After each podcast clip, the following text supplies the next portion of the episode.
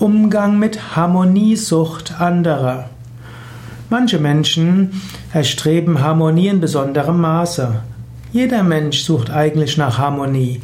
Jeder Mensch hat vom Herzen her das Bedürfnis, Einheit zu spüren.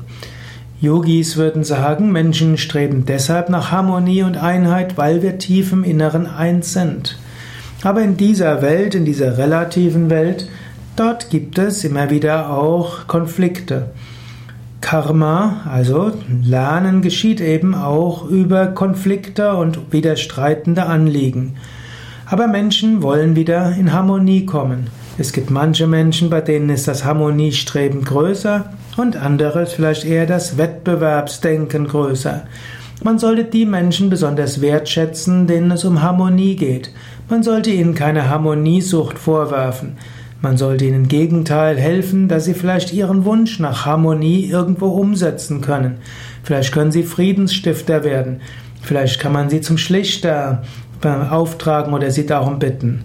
Vielleicht kann man sie darum bitten, einfach für Frieden zu beten und Lichtgedanken zu schicken.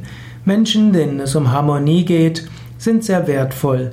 Man sollte sie nicht als harmoniesüchtig abqualifizieren, sondern ihr wertzuschätzendes Anliegen auch respektieren und vielleicht davon Nutzen, Nutzen ziehen.